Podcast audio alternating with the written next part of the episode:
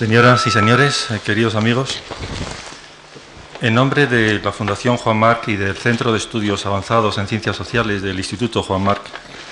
es para mí una gran satisfacción personal y un honor presentar a ustedes al profesor Juan Linz, quien va a desarrollar a lo largo de esta y de la próxima semana una serie de conferencias sobre el tema democracia y sociedad, legitimidad y eficacia. Juan Linz es, como saben ustedes muy bien, una personalidad científica eminente que va a recibir en pocas semanas el galardón del Príncipe de Asturias en Ciencias Sociales de 1987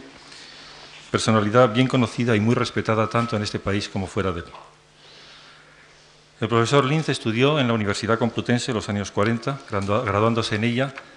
en Derecho y en Ciencias Políticas y Económicas, y a primero de los 50 partió a Estados Unidos para ampliar estudios en la Universidad de Columbia. Desde entonces, y aun manteniendo intensa y continuadamente su conexión con la vida intelectual y con los problemas de España,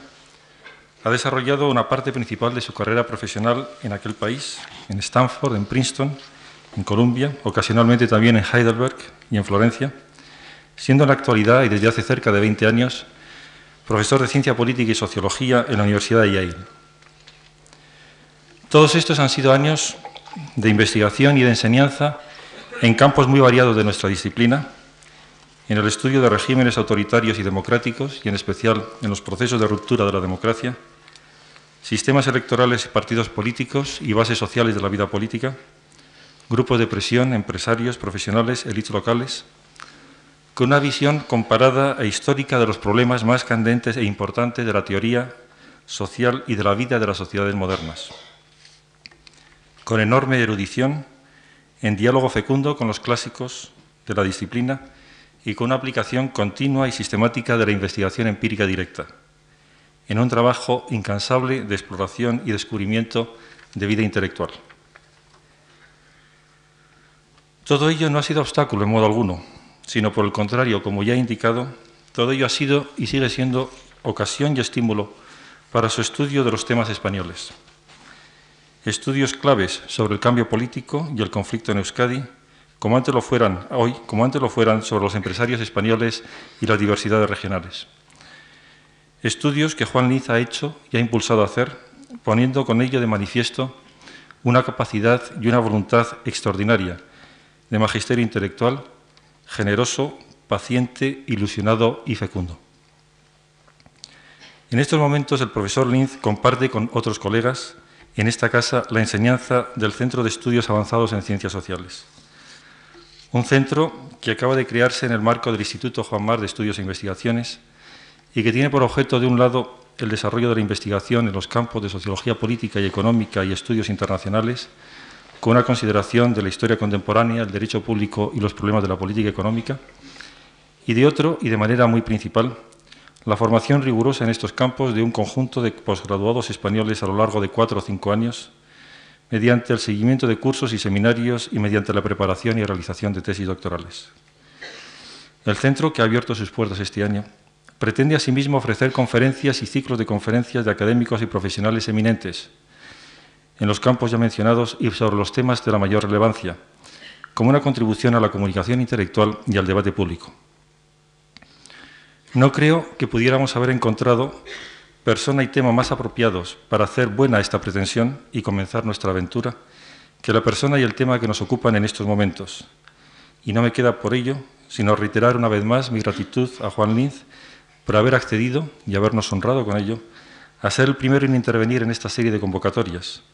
y hacerlo sobre un tema tan importante en sí mismo, pero también tan próximo a las preocupaciones y las vivencias actuales de nuestro país como el de democracia y sociedad. Muchas gracias.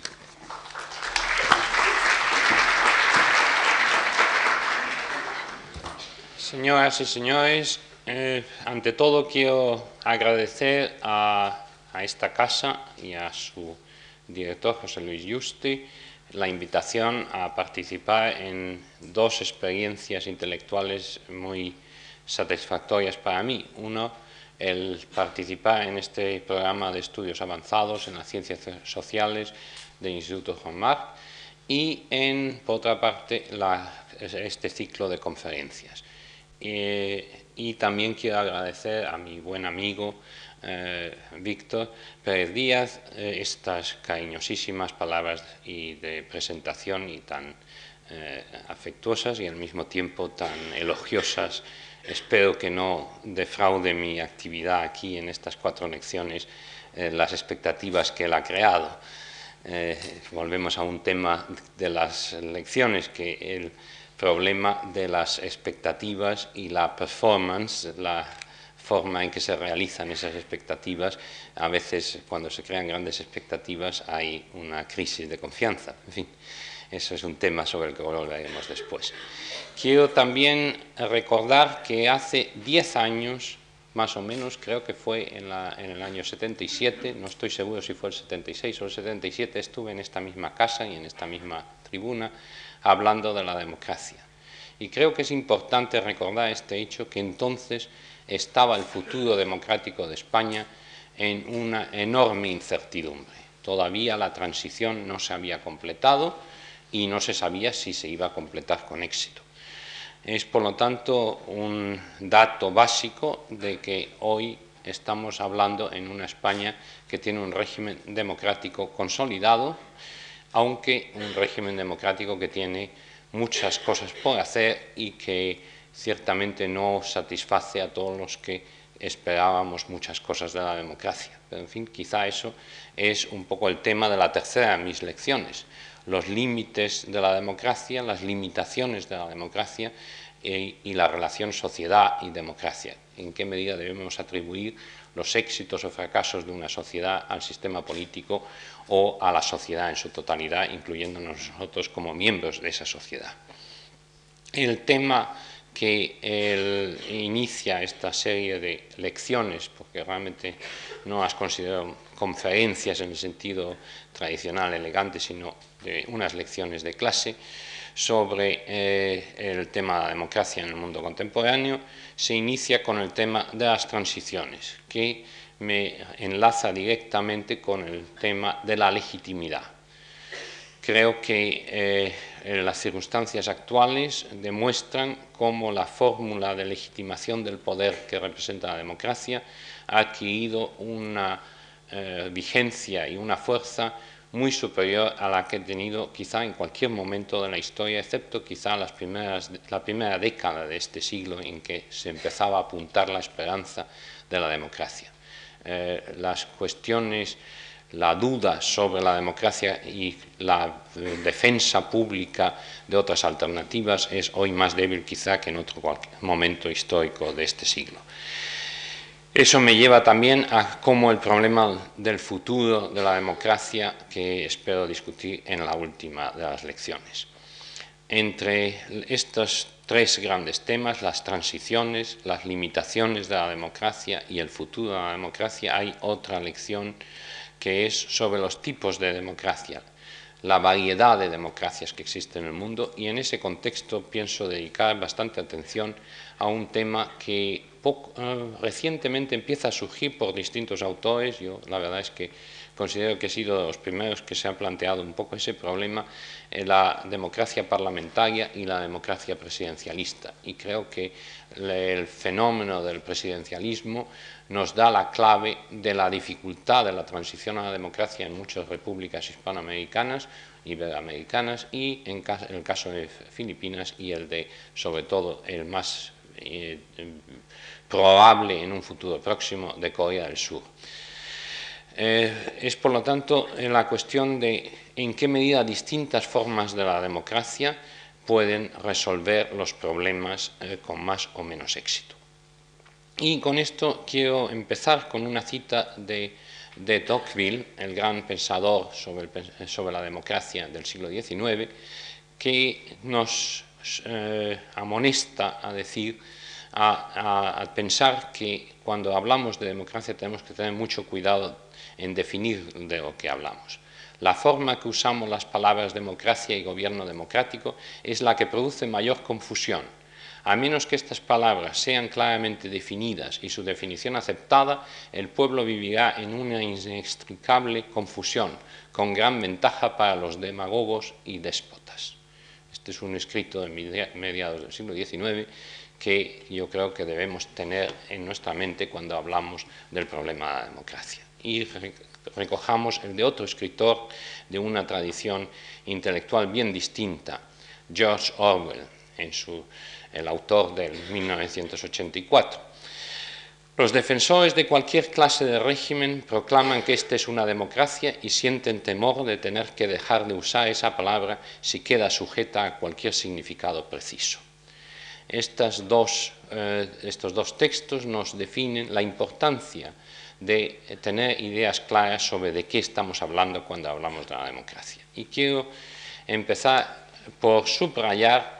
que estamos hablando en este cursillo, en estas conferencias, de la democracia política, que no se puede confundir y no se debe confundir con otras formas de democratización de la sociedad, eh, con el grado de igualdad o de participación en la sociedad de, eh, de, los ciudadanos, y, sino que estamos hablando de una forma de legitimar y de crear el poder político.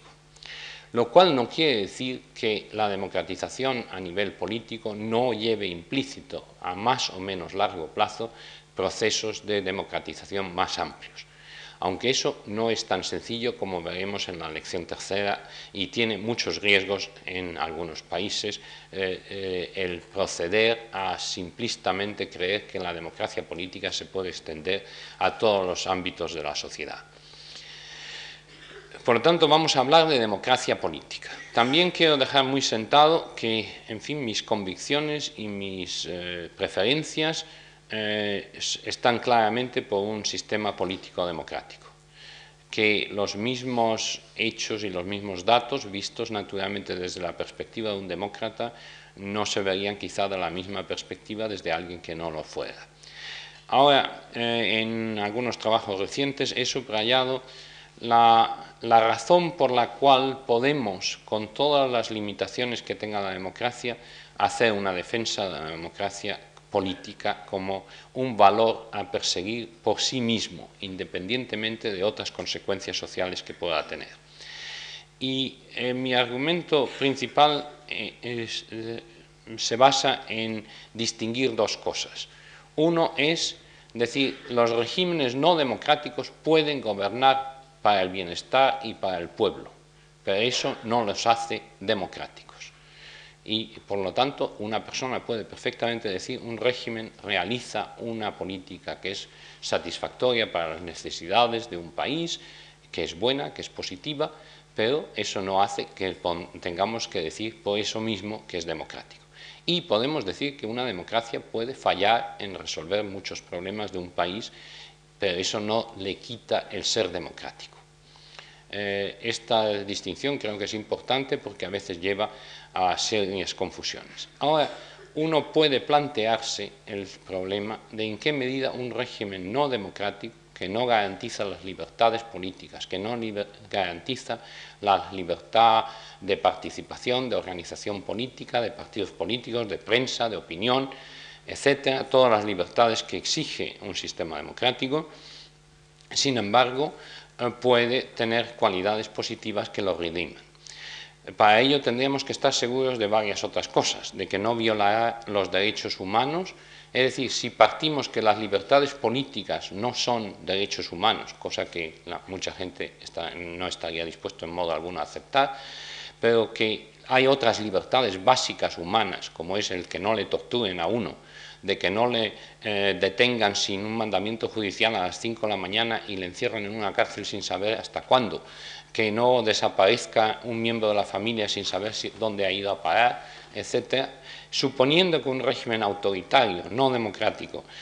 no incidiera en esas violaciones de los derechos humanos, aún habría que plantearse en qué medida un poder que no está sujeto a ninguna revisión regular, a plazos o intervalos regulares, por un apoyo popular o un rechazo popular, eh, en que se autonombran para gobernar unas personas en nombre de una ideología o de una crisis histórica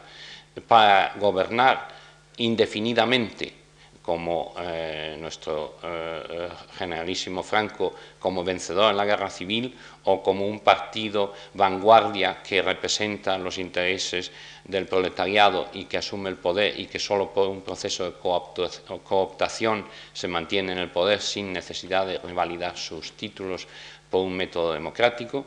Eh, ¿En qué medida esos poderes no degeneran más pronto o más tarde en una rigidez y una falta de flexibilidad y de, respuesta a una sociedad cambiante eh, hacen dudoso que aunque tengan en un determinado momento el respaldo popular, puedan seguir siendo eh, regímenes basados en un apoyo popular sin ese mecanismo fundamental para la democracia que es las elecciones. Por lo tanto, yo parto en estas lecciones de una definición de la democracia política como un régimen en, los que, en el que los que ejercen el poder, y digo el poder y no una parcela de poder, eh, para tomar las decisiones más importantes para la unidad política, han logrado ese poder por la competencia libre, por el voto de los ciudadanos, en elecciones que pueden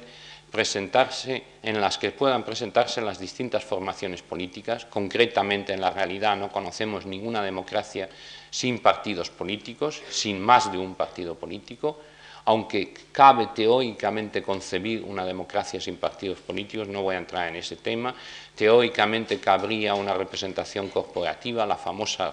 eh, democracia orgánica, el hecho cierto es que ninguna democracia orgánica hacía al gobierno depender de la confianza de las cortes o de la Cámara Corporativa, etcétera, por lo tanto, no eran democráticos ni siquiera de acuerdo con una ideología o retórica o eh, institucionalización de lo, que se llamaba democracia orgánica, pero en fin, teóricamente no hay que excluirlo. De hecho, creo que todos tienen partidos políticos que reflejan una variedad de opciones y en que los ciudadanos tienen libertad de asociación, de expresión, de acceso a los medios de comunicación, etcétera, para formular sus preferencias y expresarlas y en que existen instituciones que aseguren que las opciones que ellos hagan tengan un peso relativamente igual en el proceso de decisión, es decir, la inclusividad del electorado y el peso que el electorado tiene en el proceso de formación de los gobiernos. En un sistema eh, democrático, en una que no sea la ciudad, estado, la polis o la pequeña república urbana, como podría haber sido la Ginebra que soñaba, no la real, eh, Rousseau, este sistema eh, exige fundamentalmente un sistema de representación y es un sistema en que las preferencias de la mayoría por quien deba gobernar, respetando los derechos de la minoría, pueden ser decisivas. La protección de los derechos de las minorías es un elemento fundamental de cualquier definición de democracia, porque si no, esa competencia libre no se produciría más que una vez y por lo tanto durante el tiempo del mandato del que tenga un apoyo popular y un resultado electoral favorable para gobernar, tiene que mantener la oportunidad de que esas minorías puedan articular alternativas para la próxima elección poder en todo caso desplazarle del poder. Es por lo tanto fundamental la libertad de las minorías y los derechos y las garantías para las minorías. Ahora, lo que queremos subrayar es que cualquier definición de democracia implica, en último término, un proceso por el cual los ciudadanos eligen un gobierno. Y volveremos sobre ello porque justamente el proceso democrático moderno quizá ha sustituido los elementos de representación popular de los diputados como representantes de los distintos intereses de la sociedad por los diputados como miembros disciplinados de un partido y la partitocracia o el régimen democrático de partidos, en el cual los partidos son los instrumentos para dar legitimidad y autoridad a un jefe de gobierno. Y realmente en muchas democracias hoy en día votamos más a un jefe de gobierno que a un programa de gobierno o que a una ideología y entonces eh, los ciudadanos cada vez em, se ven más enfrentados con la alternativa de decir quién queremos que sea jefe del gobierno, presidente del gobierno. En los regímenes presidenciales esto es automático, pero en los regímenes parlamentarios hay una cierta convergencia en este proceso. El proceso, además, se debe a varios factores que discutiremos en las próximas lecciones. Entre ellos, el principal es el acceso directo del que se presenta como líder de los grandes partidos a, cada uno de los ciudadanos, que en la campaña no la eh, hacen los eh, líderes a nivel de fábrica o a nivel de, pueblo o de barrio, sino que nosotros podemos oír todos a los candidatos que quieren ser jefes del gobierno español o alemán directamente en televisión y podemos hacer nuestro juicio limitado sobre la base de esas intervenciones. Esa visibilidad directa del liderazgo en las democracias modernas tiene muchas consecuencias complejas, pero eh, es congruente con lo que ya nos decía Schumpeter en un famoso libro que recomiendo a todos ustedes, Capitalismo, Socialismo y Democracia, sobre qué era en la realidad la democracia frente al modelo eh, teórico, eh, normativo de la democracia, que en último término es un mecanismo para elegir quién va a gobernar.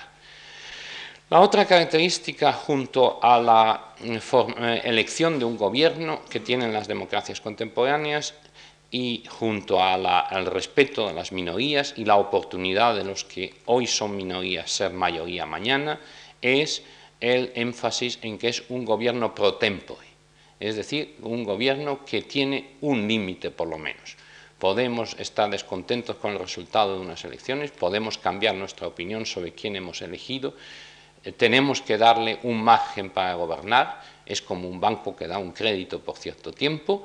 pero al final llega un momento a los cuatro años en que tenemos la posibilidad de volver a cambiar nuestra decisión, optar de nuevo. Sin esa limitación en el tiempo no hay democracia. Es decir, que hay regímenes en el mundo que perfectamente pueden ganar un plebiscito o unas elecciones lo que no quieren es garantizar la posibilidad de que a los cuatro años se vuelva a plantear si tienen derecho a gobernar. Ese es un requisito fundamental. Y es un requisito fundamental, yo en un ensayo me he divertido con el problema de si eh, los electores podrían votar de abolir la democracia, es decir, decir, esta vez votamos por alguien y no queremos ya más elecciones. La solución teórica, en fin, la tengo en un trabajo publicado en italiano, eh, eh, es paradójica, de que eso no valdría más que por muy poco tiempo, porque en el plazo razonable de tiempo nuevos electores entrarían en el electorado que no participaron en esa decisión, otros que la hicieron morirían y la, la, proporción de la población que hubiera optado por abolir democráticamente la democracia quedaría en una minoría y por lo tanto su decisión no sería ya vinculante. Eh, tenemos pues que tener muy clara la idea de la democracia política y no confundirla con otras cosas. Y nos podemos preguntar para qué sirve la democracia política, sobre eso volveremos en la tercera lección. Y quiero de antemano subrayar que eh, sirve para mucho menos de lo que algunos quisieran, pero para algo muy importante, que es garantizar una sociedad con libertad, con derechos de los ciudadanos a participar para poder decidir que el gobierno les gusta o no les gusta y el resultado fundamental de que gracias a eso ese gobierno por ese tiempo limitado tiene una autoridad legitimada por, eh, una voluntad colectiva. Eh, en lugar de haberse impuesto a esa voluntad colectiva por su propio poder.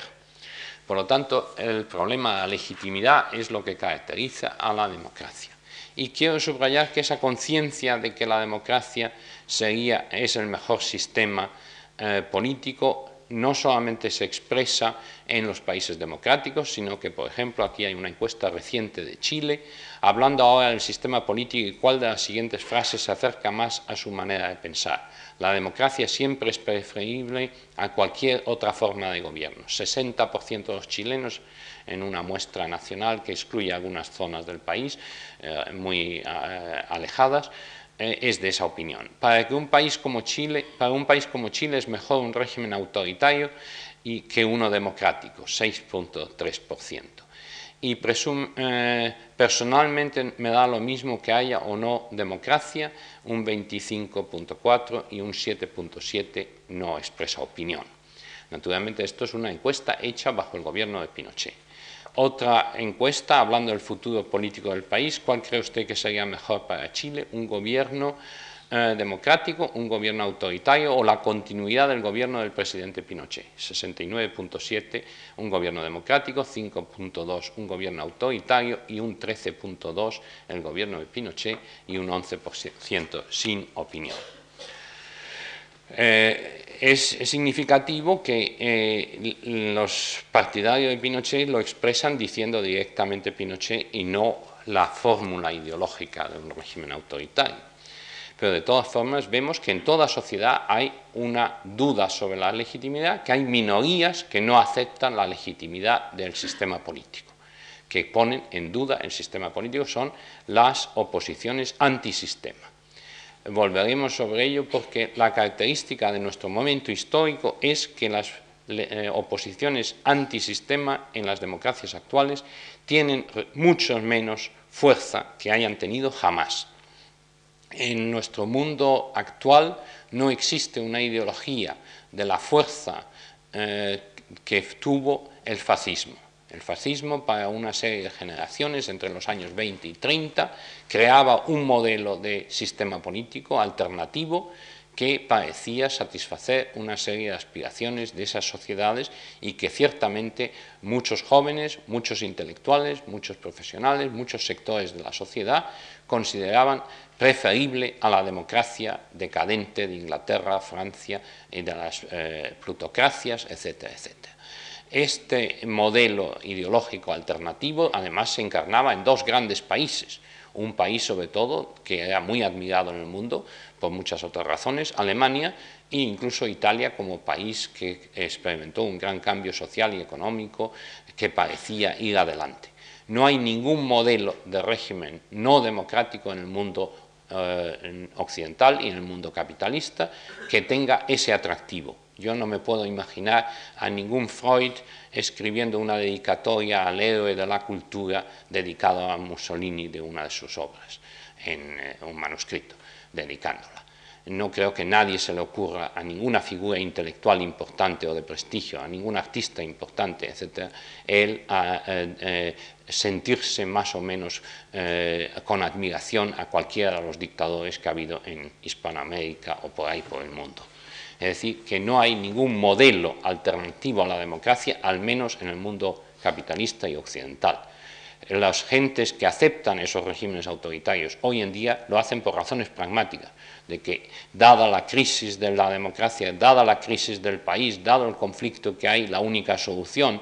eh, Tampi, como se podría decir, es un régimen autoritario, pero nadie considera que ese modelo más pronto o más tarde lo van a seguir los demás países, sobre todo los países avanzados e importantes del mundo. Un fascista europeo de los años 20 creía que más pronto o más tarde Inglaterra o Francia serían iguales. No creo que ningún eh, partidario de Pinochet piense que Estados Unidos o que Francia o que España mismo vaya a imitar a Pinochet.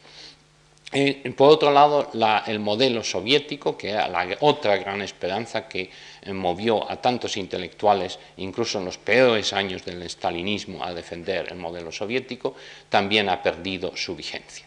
Quizá el gran problema que tenemos hoy es que el único modelo antidemocrático eh, con vigencia y con, que mueve a masas y a eh, elites a admirarlo es el modelo de eh, Khomeini de la República Islámica iraní.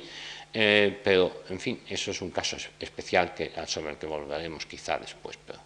lo cierto es que hoy el modelo de legitimidad válido en el mundo es fundamentalmente el, modelo democrático. Los totalitarismos han perdido su fuerza ideológica e incluso podemos decir que están en un proceso de liberalización y de transición a un régimen autoritario post-totalitario, con más o menos eh, libertad. Y esto me lleva al segundo, al tema y me he extendido en una serie de introducciones, pero bueno, vamos a ver si entro rápidamente en él, que es el problema de las transiciones a la democracia. Y quiero dejar muy bien sentado que no hay que confundir los procesos de liberalización que se pueden producir en un régimen eh, autoritario con democratización. Cabe una mayor libertad, cabe un mayor pluralismo social, el caso de Polonia actual, donde solidaridad existe semi-legal, donde la Iglesia eh, es un partícipe en el proceso de decisiones políticas, etcétera, pero eso es un sistema autoritario con un pluralismo más o menos limitado, es, hay regímenes autoritarios muy liberalizados, con sorprendentes grados de libertad en algunos aspectos, pero eso no quiere decir que estén en proceso de democratización. Es más, se puede decir que en algunos casos la liberalización eh, eh, tiene lugar sin un proceso equivalente de transferencia de poder a eh, instituciones democráticas o una participación de los ciudadanos. En ese aspecto es muy interesante el contraste entre Polonia, por ejemplo, y Yugoslavia. Polonia hoy es una sociedad quizá más pluralista, más libre, para muchos ciudadanos que eh, en algunos aspectos Yugoslavia. Sin embargo, las oportunidades de participación política a nivel de empresa, a nivel de municipio, a nivel de fábrica, de empresa, eh, eh, en Yugoslavia son quizá mayores, pero por otro lado eso ha sido posible porque no se ha liberalizado en gran medida.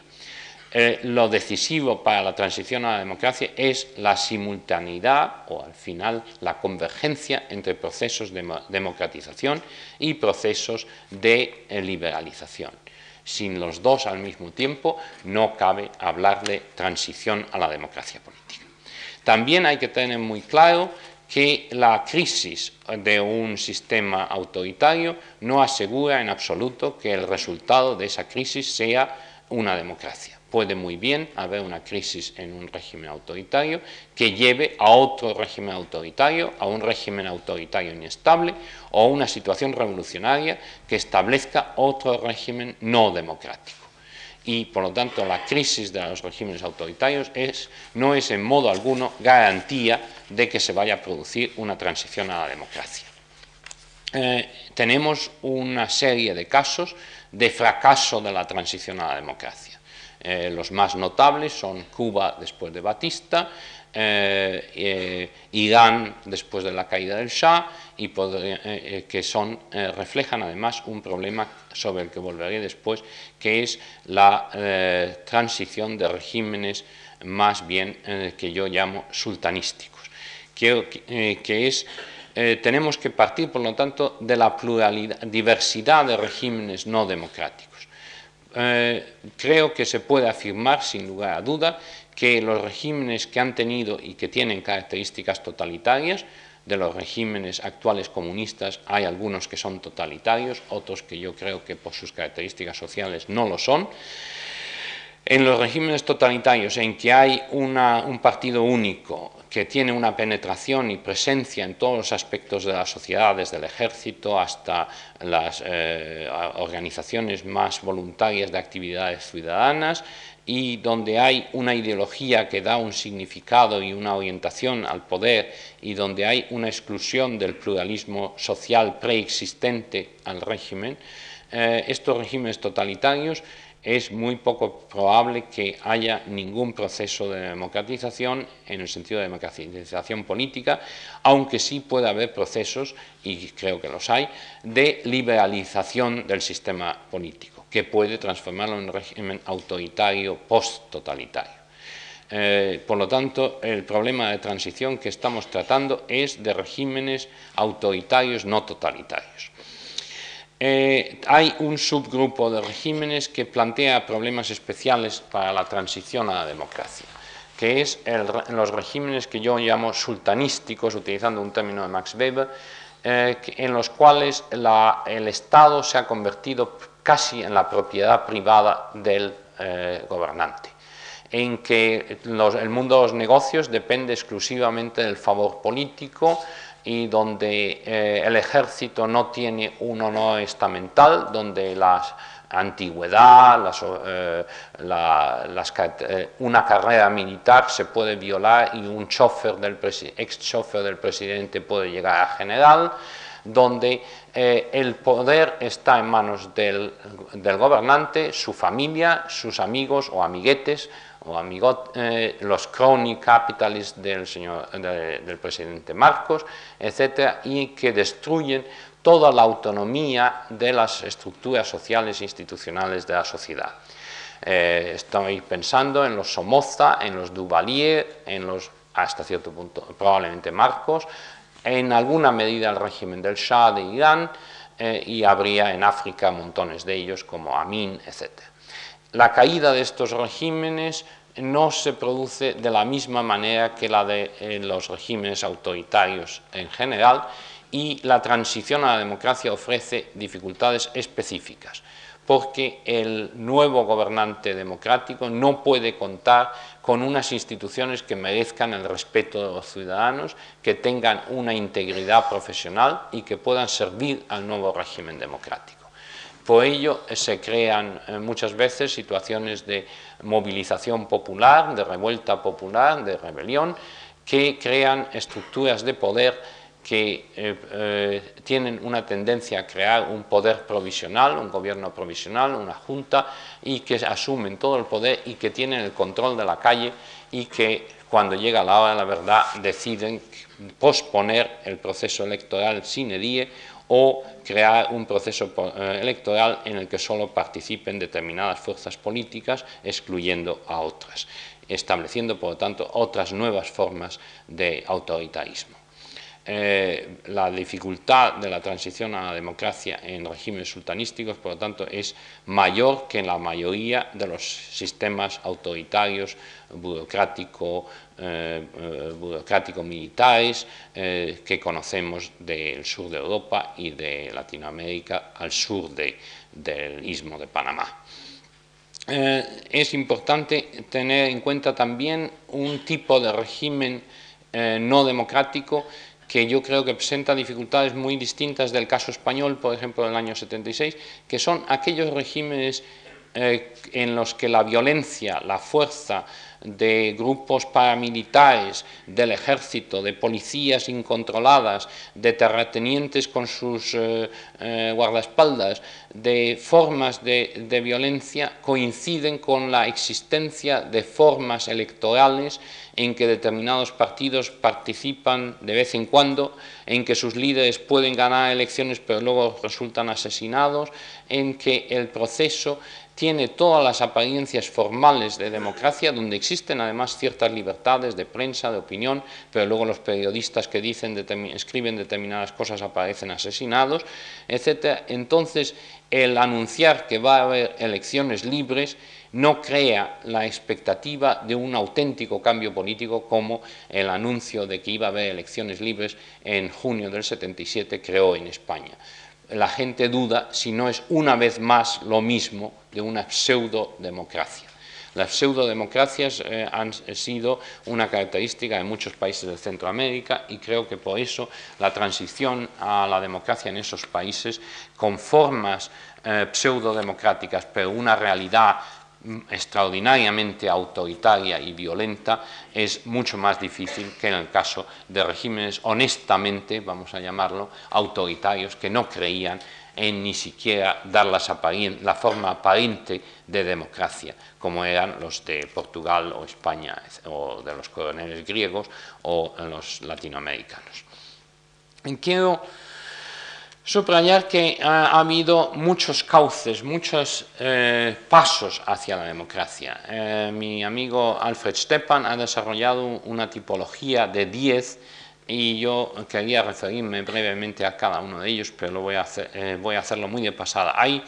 unos que son simplemente restauración de la democracia después de una ocupación externa que impuso una situación no democrática, el caso de Noruega, Holanda, eh, eh, después de la Segunda Guerra Mundial,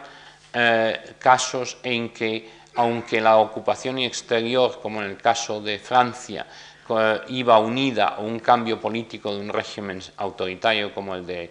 Mariscal Pétain en Vichy, eh, surgía un proceso interno de transformación que no permitía, lógicamente, una simple restauración de la Tercera República, sino la creación, la inauguración de una nueva democracia.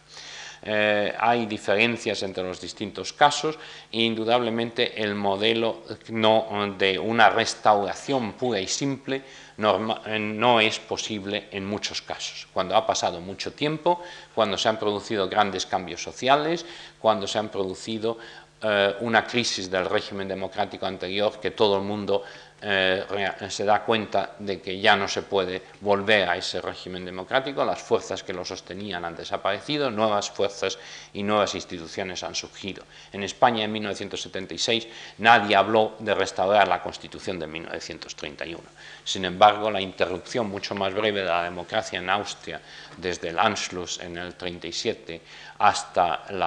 eh, el 45 se pudo restaurar la Constitución de 1920. Hay casos de restauración y hay casos de instauración.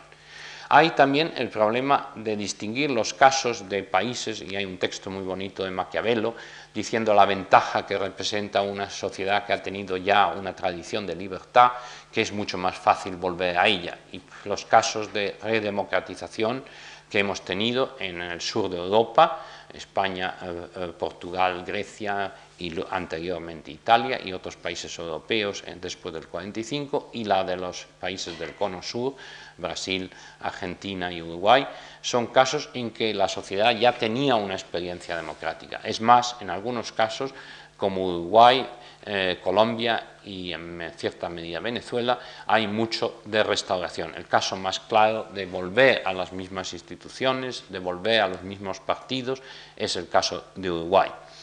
Pero eh, indudablemente la restauración es una cosa distinta que eh, volver, que instaurar una democracia en un país que, en el cual no ha habido una experiencia democrática previa con cierta vigencia y cierta fuerza.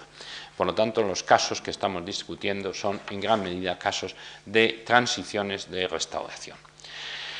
La transición es un concepto eh, que se presta a equívocos, porque uno dice cuándo empieza la transición y cuándo termina la transición. Eso en España se ha discutido mucho.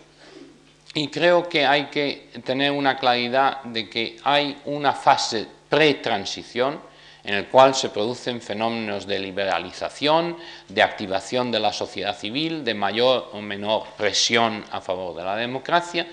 todo eso no garantiza que se inicie un proceso de transición.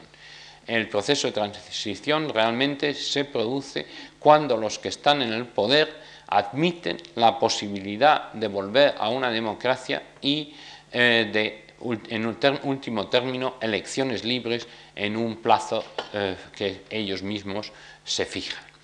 Eh, ese eh, proceso inicia una situación política distinta de la del régimen autoritario puro. En la transición, cuando termina? Bueno, ahí caben distintas respuestas. Una, en el momento en que después de unas elecciones libres, un presidente asume su mandato, o un gobierno que depende de la confianza del Parlamento eh, empieza a funcionar. En el caso español se podría decir que fue unas semanas, no sé si fue una semana o, así, después de constituirse las Cortes elegidas en junio, 15 de junio del 77, cuando se dictó una norma de relaciones entre el Poder Ejecutivo y el Legislativo que hacía dependiente ya el nuevo gobierno Suárez después de las elecciones de la confianza de las cámaras, que realmente legal y constitucionalmente, dado la ley de reforma política, no quedaba todavía claro. Pero yo creo que también se puede tomar otra definición, que el proceso de transición termina con, eh,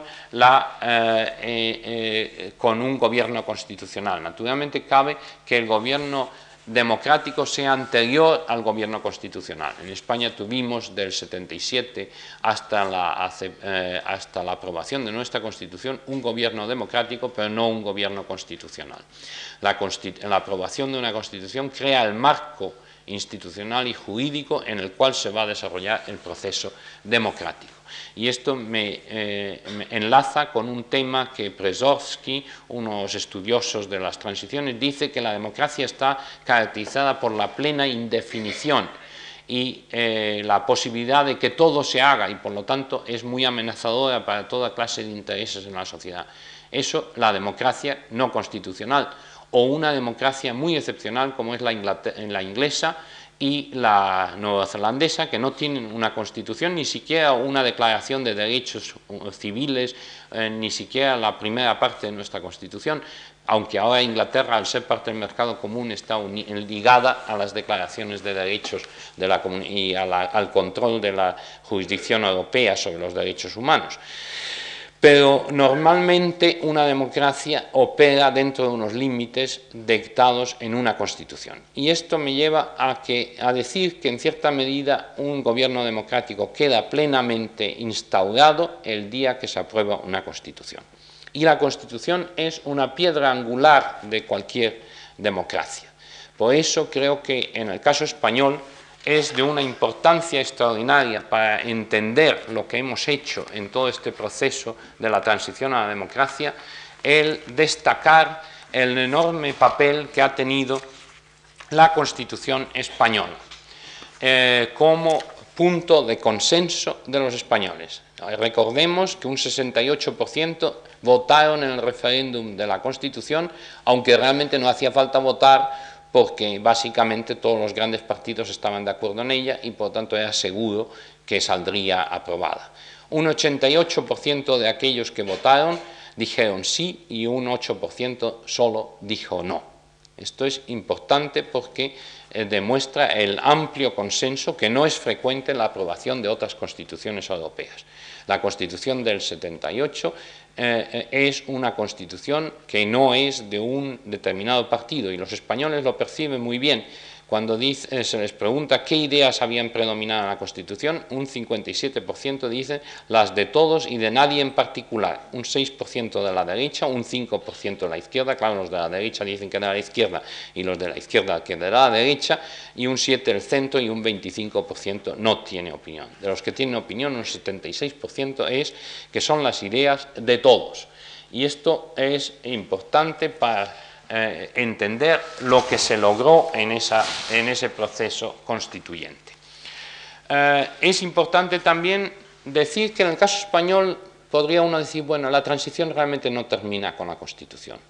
termina con la aprobación de los estatutos de autonomía catalán y vasco, sobre todo el vasco. Yo pondría límite final del proceso constituyente y de transición español en la aprobación del Estatuto Vasco, porque como el País Vasco no dio su aprobación por la eh, abstención eh, eh, que, promovía el PNV,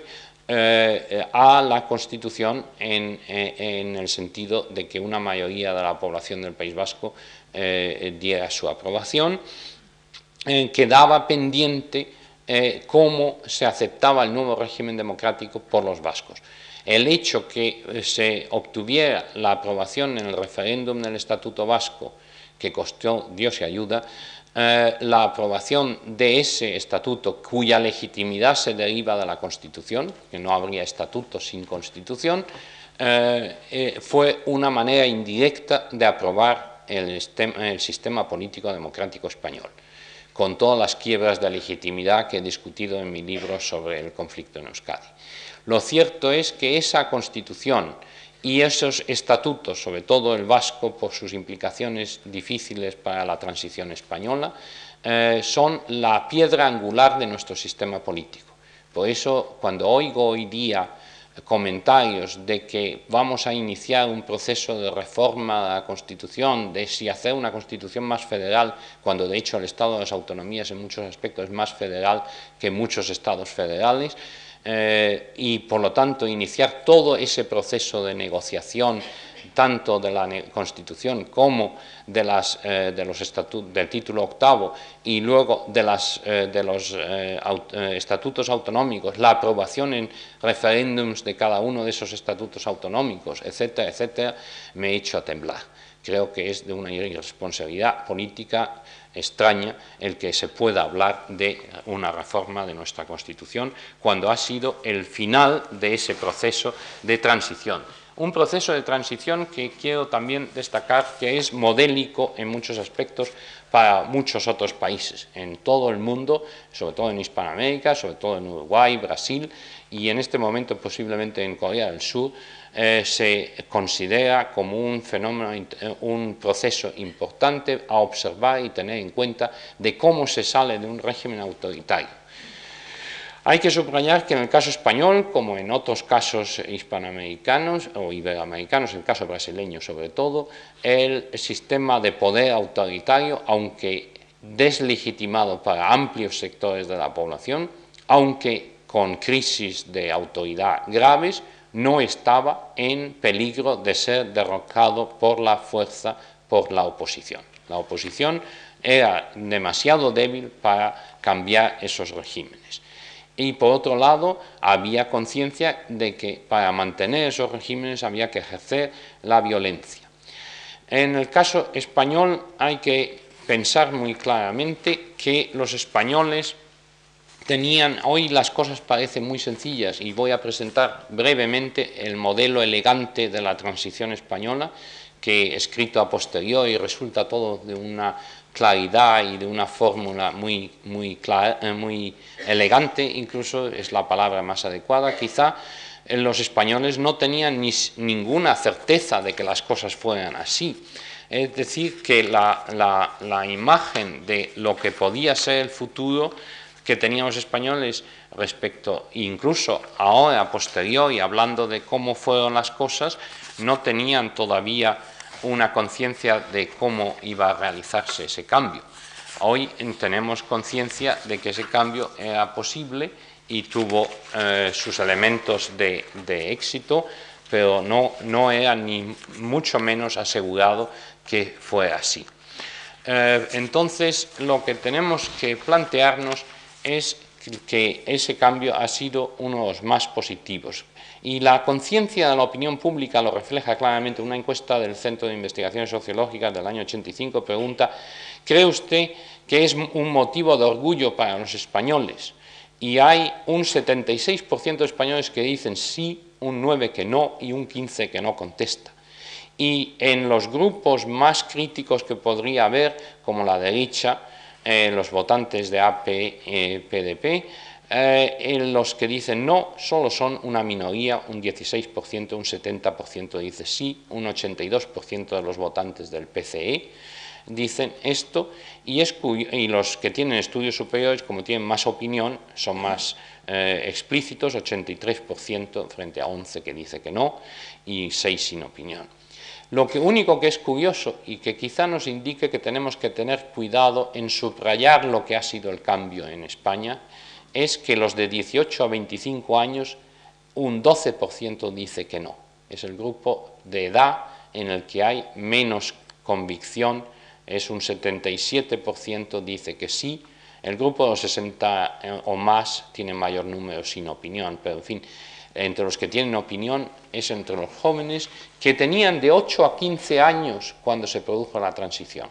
Es decir, que ese esa experiencia histórica que nos marca a la generación que vivimos aquellos años puede que a la larga pierda alguna de su fuerza.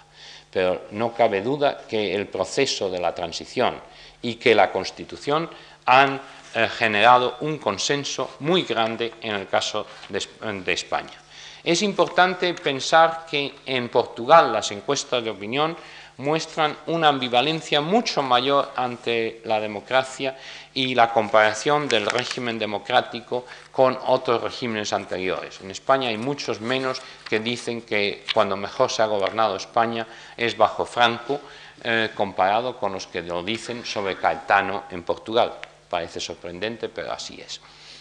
Ciertamente la legitimación del proceso de democratización en España ha sido muy grande y creo que ese es un capital político. En cierto sentido, los regímenes políticos tienen en la legitimidad algo así como el buen nombre de un cliente de un banco, que si uno ha realizado las cosas bien durante eh, muchos años, las cosas han funcionado, se han creado instituciones, eh, eh, una empresa que funciona, entonces la posibilidad de obtener crédito es más posible y aunque se tengan números rojos, no le cortan a uno el crédito inmediatamente. Claro, si tiene unos números rojos demasiados años, el crédito se pierde. Y eso es la relación entre legitimidad y eficacia, eh, sobre la que volveré varias veces en estas conferencias. Y ahí se nos plantea un problema interesante. Eh, indudablemente la legitimidad se pierde con una falta de eficacia. Cuando un sistema no es capaz de resolver los problemas con los que se enfrenta una sociedad, los ciudadanos empiezan a pensar que quizá ese régimen no sea el mejor para la sociedad. La falta de eficacia repercute sobre la legitimidad. En el caso español tenemos datos claros de las encuestas de opinión a través del tiempo que hay una conciencia de límites de la eficacia de nuestro sistema político en resolver muchos de los problemas que tenemos planteados los españoles. Sin embargo, los cambios que ha habido en la respuesta a la pregunta ¿la democracia es el mejor sistema político para un país como el nuestro? han sido pequeños, ha habido un descenso de un 5% en algún momento. El golpe del 23F generó una mayor afirmación de la democracia y básicamente se mantiene a los mismos niveles y a niveles superiores o iguales a los de otros países europeos en que se ha hecho la misma pregunta. Es, por lo tanto, la legitimidad aguanta una pérdida de eficacia considerable. Es un problema interesante el de los regímenes autoritarios, que teóricamente el estado de obras se justifican por su eficacia, ya que no tienen una justificación eh, en una fórmula ideológica de legitimidad como la democracia. Entonces parece como si su eficacia consiguiera una legitimación.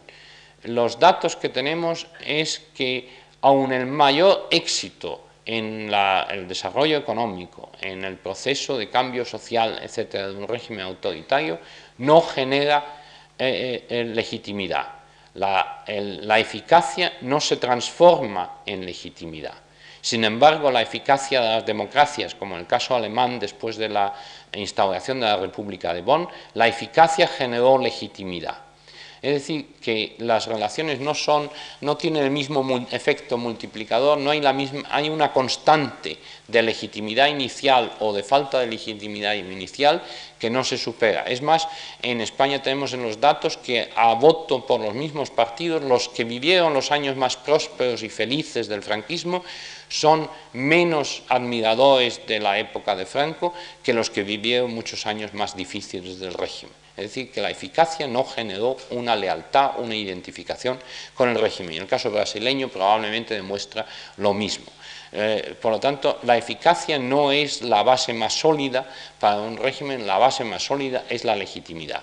Y eh, tenemos, por ejemplo, la experiencia europea de los años 30.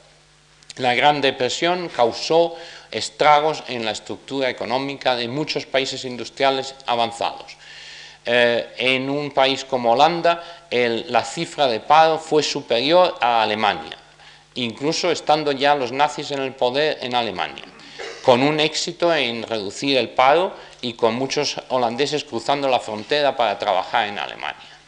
Sin embargo, el movimiento antidemocrático en Holanda no prosperó. El partido nazi holandés no salió de tener un máximo de 12% de votos en el sitio que más, que fue, me parece, en Ámsterdam. Eh, las alternativas antidemocráticas no solamente no prosperaron, sino que las fuerzas democráticas en Bélgica, Holanda, los países escandinavos, e Inglaterra, etcétera, supieron unirse y los gobiernos de las democracias estables de Europa, occidental y del norte de Europa, fueron más estables después de la Gran Depresión que antes de la Gran Depresión. Los gobiernos duraron más y tenían un consenso popular mayor.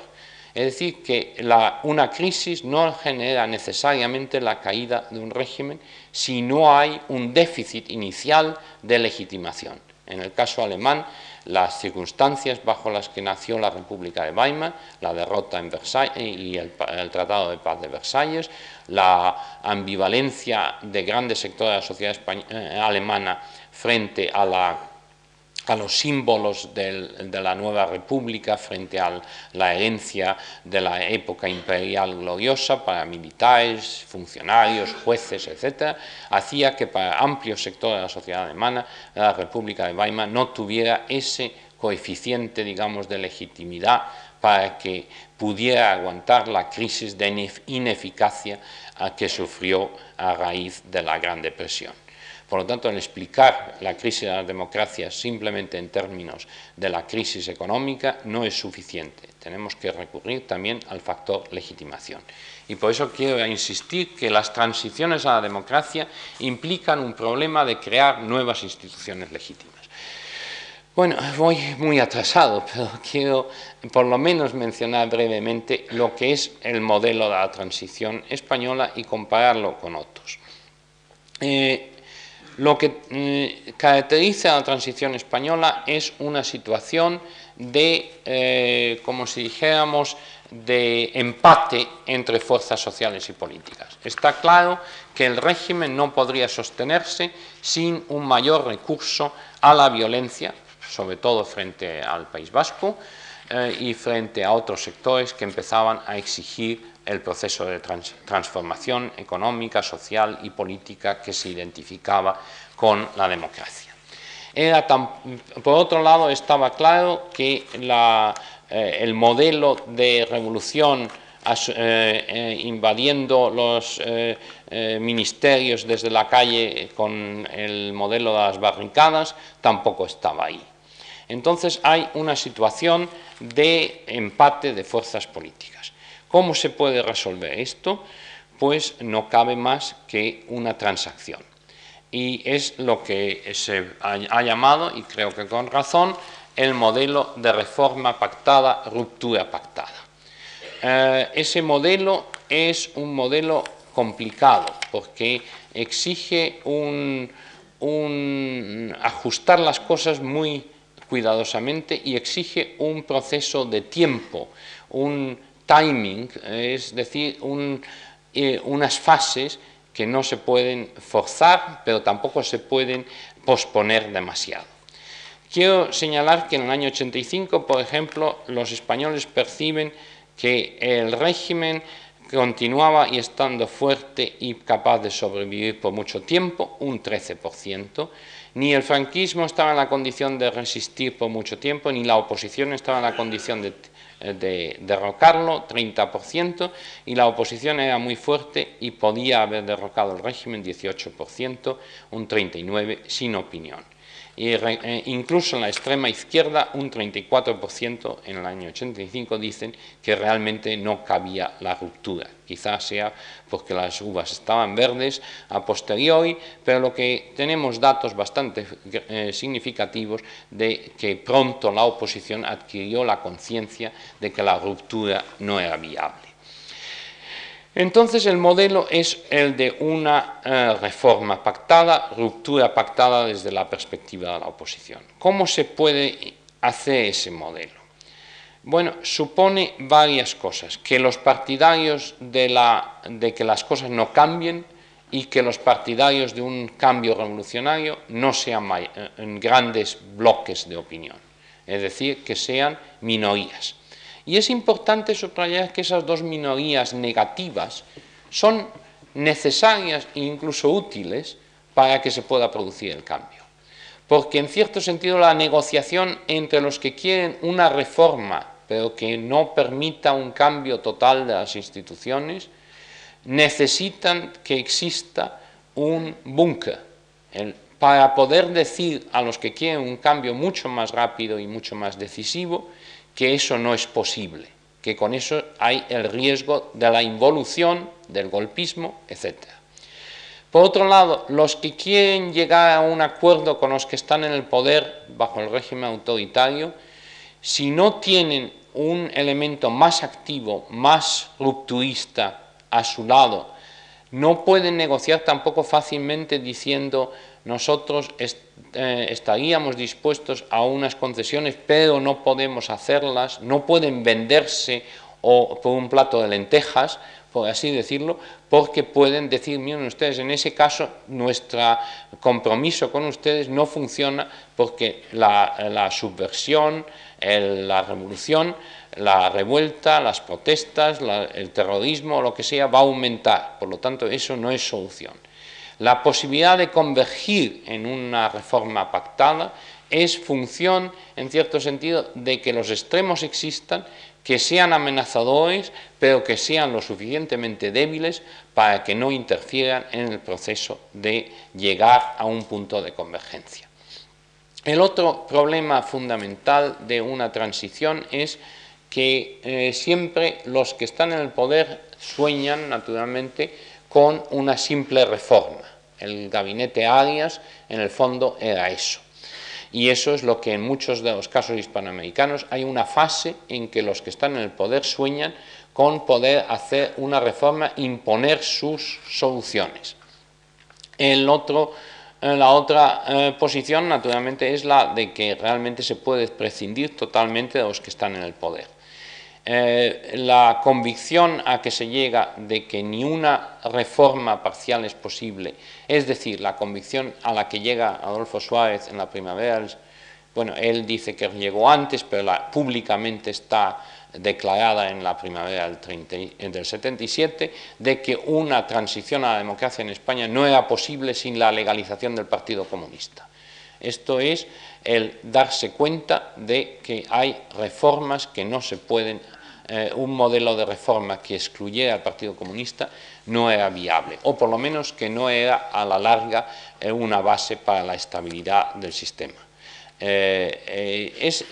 en fin, si hubiera tenido más tiempo, les hubiera desarrollado más todo el modelo este de la transición española porque está reflejado de una manera increíble en los textos de los cuatro discursos en televisión que yo todavía vi, y seguí con, de cerca durante el proceso de la transición, que son, eh, están incluso el de la defensa de la ley de asociaciones políticas antes de que se le nombrara eh, jefe del gobierno, en el cual ya hay una serie de afirmaciones básicas del modelo de la transición española. Ahora, se podría decir que hay distintas fases en esto. Hay una fase que se podría llamar más bien de reforma, hasta la aprobación de la ley de reforma para la reforma política. Es importante que es para, no de. No hay un intento de crear una, nueva constitución en que se eh, limiten las eh, eh, posibilidades futuras, aunque hay sí un prejuzgar una serie de problemas en la ley para la reforma política, como es la institucionalización de la monarquía. Hay también otra fase que podríamos llamar de negociación y de reforma pactada, ruptura pactada, la negociación con los diez y todo el proceso por el que se dicta la ley electoral, etc. Eh, tenemos pues distintas fases. Lo que es fundamental para que este tipo de modelo tenga éxito es que haya una presión de tiempo es decir, fijar una fecha. El punto clave ya en el mensaje de cuando asume el gobierno el 15 de junio, es decir, elecciones dentro de un año. Uno de los fallos de la transición haitiana que está ahora en peligro es que ese periodo ha sido demasiado largo, el periodo de incertidumbre. Y entonces eh, se producen una serie de consecuencias de desencanto que eh, se hubieran podido pues, quizá evitar si inmediatamente se hubiera pasado a un proceso electoral. El modelo de reforma pactada, ruptura pactada, implica una cosa que es muy discutible desde el punto de vista democrático a primera vista, que es que siguen gobernando los que no tienen legitimidad democrática. Pero la afirmación de los que no tienen legitimidad democrática como Adolfo Suárez, y hay textos muy interesantes sobre eso, desde muy pronto, es que los que se presentan como líderes democráticos tampoco tienen legitimidad democrática. Tienen la legitimidad de proclamarse líderes democráticos, de que la prensa los considere como tales, que la opinión de fuera los considere como tales, pero no tienen todavía los votos. Y lo cierto es que muchos de los líderes de la oposición democrática el 15 de junio se encontraron sin votos. Eh, por lo tanto, la representación democrática no la tenían y entonces eh, dice eh, el líder, los líderes del proceso de transición Dicen, nosotros seguiremos gobernando hasta que entreguemos el poder, incluso ceremonialmente, a el presidente o, al parlamento elegido democráticamente. Eso parece difícil y sin embargo yo eh, mantendría, y lo he escrito, que es más garantía de un proceso de transición a la democracia que haya un gobierno de gestión de origen autoritario hasta el momento que haya una autoridad democrática elegida. ¿Por qué? Pues por dos razones. Una, eh, que ese gobierno está totalmente debilitado y por lo tanto no puede iniciar ya grandes cambios o procesos políticos, no puede imponer decisiones porque no tiene legitimidad para hacerlo. Crea una situación de cierta confianza a las fuerzas que han sostenido el anterior régimen y crea una continuidad legal. Y aquí volvemos a un tema que ha sido muy caro a la ciencia política alemana, de Carl Schmitt y otros de en los años 20, el problema legalidad-legitimidad. Un régimen autoritario ilegítimo para gran parte de la sociedad y que ha renunciado a su legitimidad al anunciar elecciones libres para transferir el poder a quien salga de acuerdo con unos principios que están en contradicción con los principios fundamentales eh, como es la ley para la reforma política que eh, eh, Blas Piñar, con mucha razón, decía que era una violación de todo lo que eran las leyes fundamentales, pues ese proceso de cambio, sin embargo, crea una condición de continuidad legal a la que siguen obligados los militares, los policías, la burocracia, etcétera. Y eso es muy importante para mantener el orden, porque una vez que se produce un caos o una falta de autoridad, un vacío de poder, eh, pueden pasar muchas cosas que no llevan necesariamente a la democracia. ¿Por qué esto es Esto es posible solo en dos condiciones. Uno, que no sea un régimen totalmente ilegítimo para toda la sociedad, sino para amplios sectores de la sociedad o de débil legitimidad cuando tenemos un régimen como el de, eh, Duvalier o el de Somoza, eso es muy difícil o imposible. Cuando un régimen como el de Marcos, etcétera, que ya han perdido toda posible legitimidad porque no han sido instrumento al servicio de una concepción equivocada desde el punto de vista de los demócratas de lo que es el bien común, el bien público, sino simplemente el bien personal del dictador, eso no tiene viabilidad. Otra condición es que los líderes que asumen el papel de negociar la transición consigan una confianza personal de los ciudadanos y de los líderes. Y esto es el fenómeno del liderazgo, por lo tanto es muy esencial en este proceso de transiciones por negociación. Y esto envuelve dos dimensiones, hasta cierto punto contradictorias, y hace que estos líderes tengan que ser necesariamente ambivalentes y ambiguos. Y eso es lo que hacen las transiciones a la democracia tan difíciles, que hay que hacer declaraciones que indiquen una continuidad y una cierta lealtad mínima a, los, a las memorias o a las instituciones o a las personas o a los símbolos del pasado,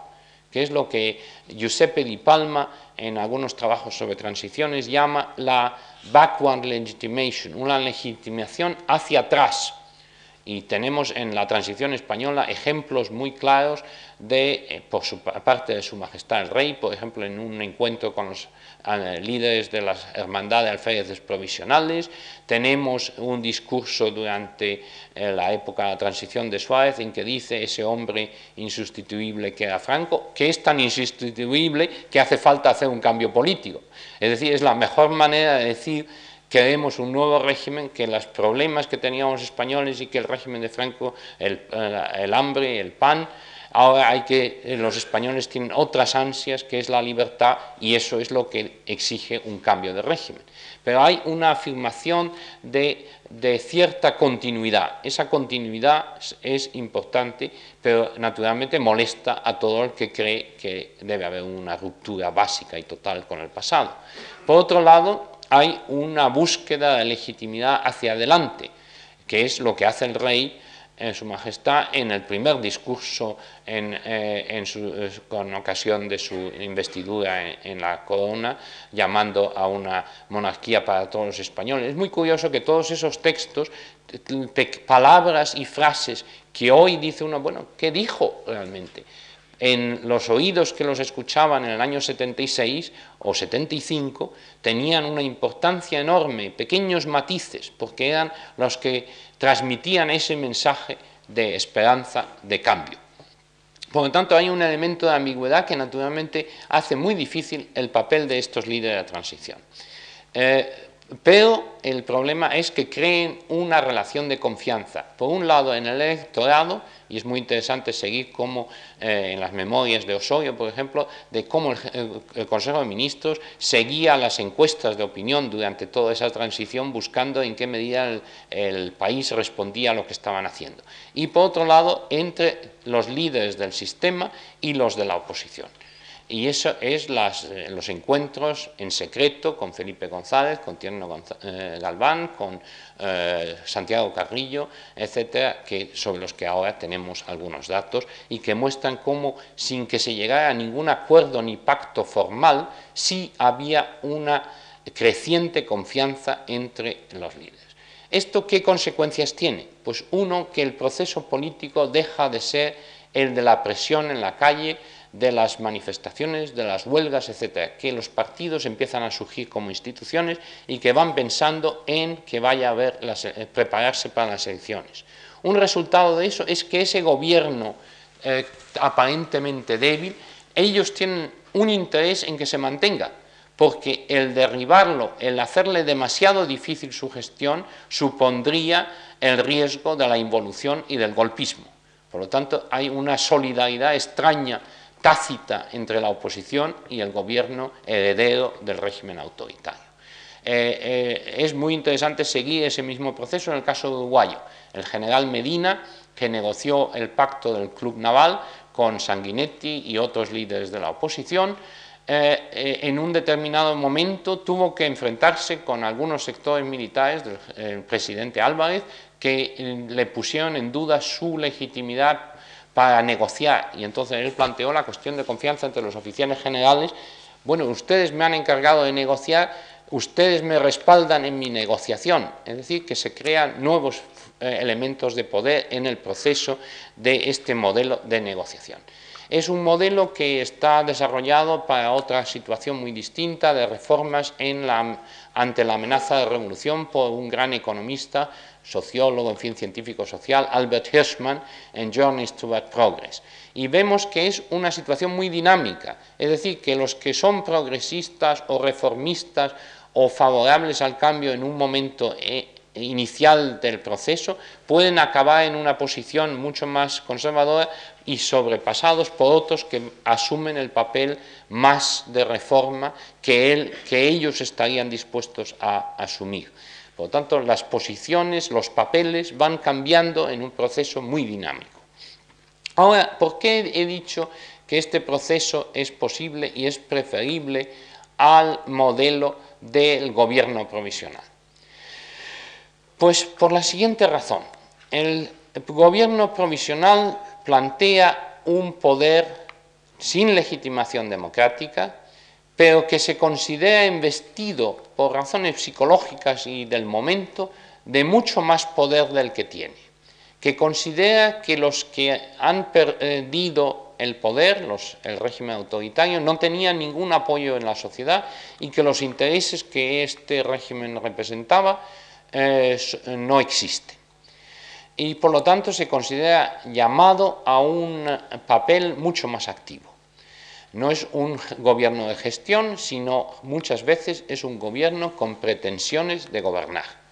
Hay casos de gobierno de gestión, aunque hasta cierto punto el de la República, el gobierno provisional de la República del 14 de abril hasta que se celebraron las elecciones. Y aún ese gobierno hizo una serie de cambios que no estaban sometidos a la decisión del electorado. La tentación, por tanto, es hacer reformas sin esperar a que el el electorado les dé la autoridad para hacerlas. Esto naturalmente lleva a una tentación muy interesante, que es decir, como esta es una sociedad no preparada para la democracia, nosotros vamos a hacer cambios sociales que hagan posible en el futuro la democracia. Eso genera, por un lado, oposición mucho más decidida de los sectores conservadores, riesgos de involución, riesgos de actividad contra ese gobierno provisional. Segundo, eso genera también divisiones y conflictos dentro del gobierno provisional. El gobierno provisional, además, es un gobierno en el que no se sabe quién tiene autoridad y poder, porque normalmente los puestos en una junta de gobierno o en una comité o cualquier forma que ese gobierno tome,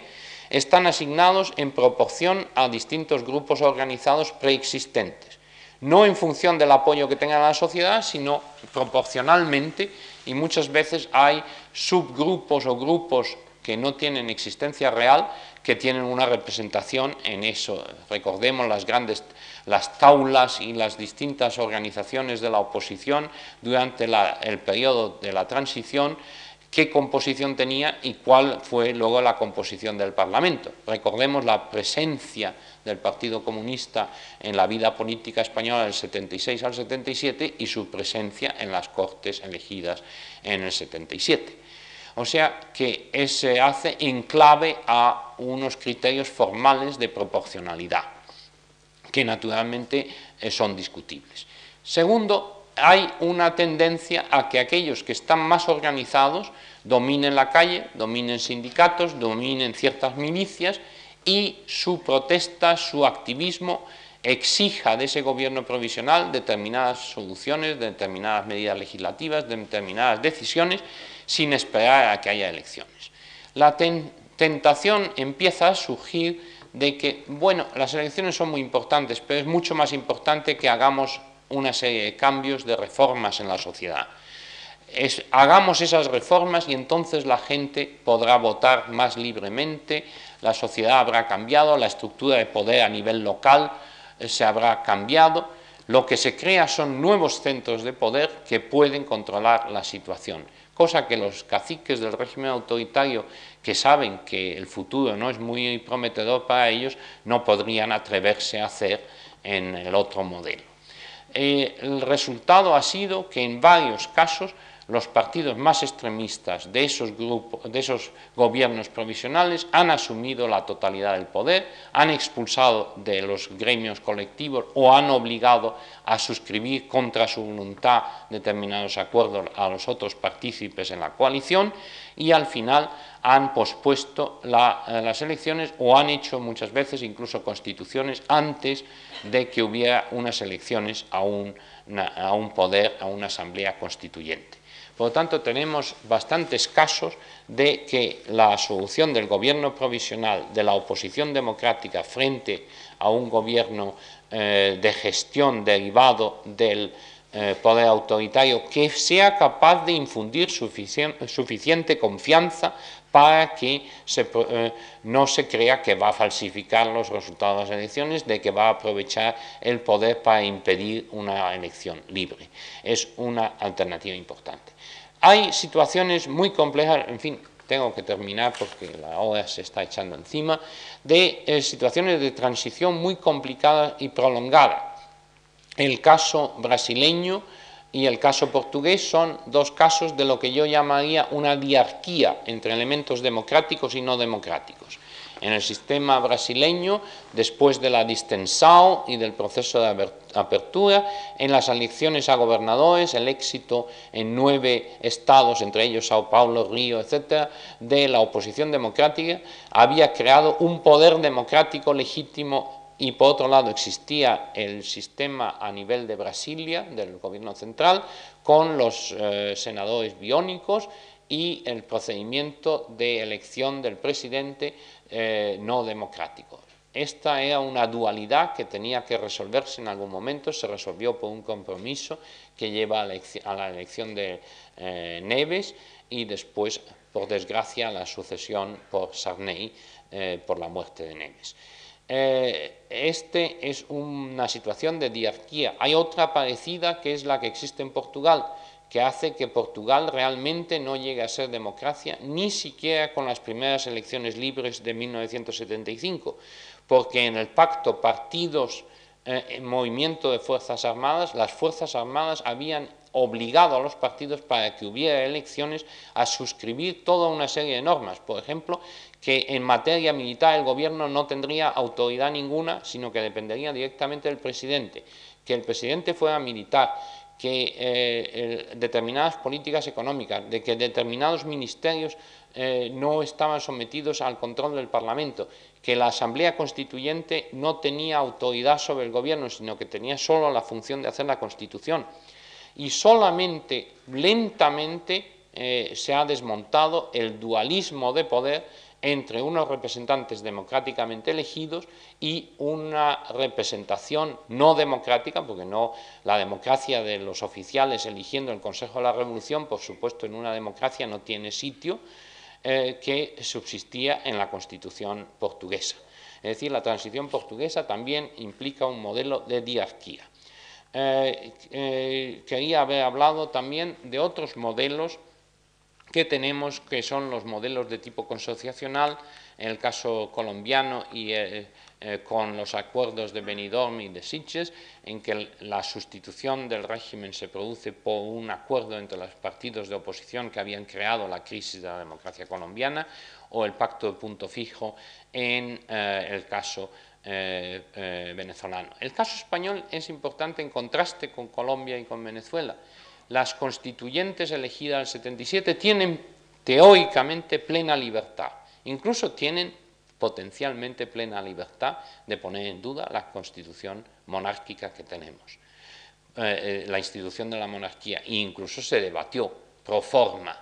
pero aunque había una realidad política que claramente imponía la continuidad de la monarquía, además la monarquía se había legitimado al apoyar el proceso de transición, pero además había una legitimidad derivada del referéndum de la ley para la reforma política. Lo cierto es que eh, la tentación de las transiciones es imponer unas condiciones en las que tenga lugar la transición, y eso es el problema de los pactos. En el caso español los pactos fueron implícitos, pero no explícitos. En otros casos han sido mucho más explícitos y hay entonces el problema de la interpretación de esos pactos y de la aplicación de esos pactos en algunos casos como el colombiano, etc. Luego hay el otro problema que en España era entre un poder civil y un poder de la oposición democrática, eh, de los partidos políticos, que en, en otros casos era una negociación como en Argentina, en Uruguay y en Brasil hasta cierto punto, una mezcla de cosas, con el poder militar. Y entonces tenemos el problema de la diferencia entre regímenes, la transición de regímenes autoritarios eh, eh, militares frente a regímenes autoritarios civiles.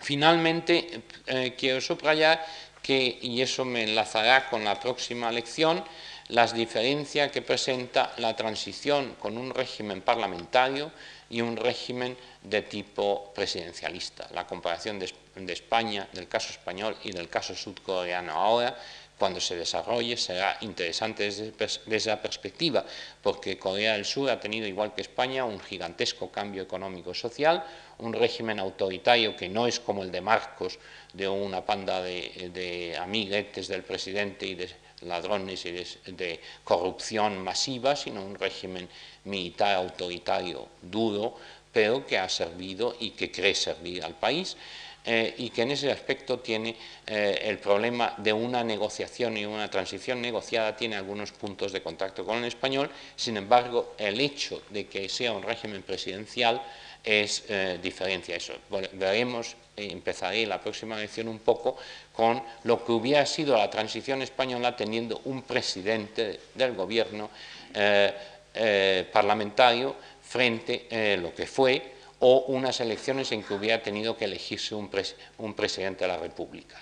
y ahí veíamos la gran dificultad que hubiera representado una elección de a un presidente de la República en 15 de junio del 77. Quizá puedan ustedes pensar en qué hubiera sido el proceso de la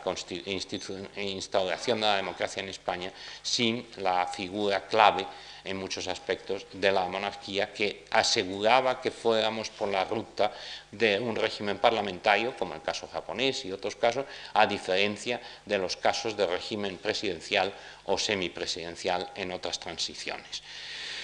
En fin, hay tantas cosas que quería haber dicho y siento que he ido eh, demasiado rápido y demasiado despacio y les agradezco su paciencia de lo que ha sido una conferencia excesiva. Pero, en fin, eh, eh, espero que me la puedan perdonar. Y los que quieran quedarse todavía y hacerme alguna pregunta, eh, yo no tengo inconveniente en responder a las preguntas que surjan. Los que tengan que irse o quieran irse, por supuesto, levántense ustedes, váyanse. Los que quieran quedarse, pueden quedarse, con permiso de los dueños de esta casa, en fin, cuya hospitalidad ya he abusado.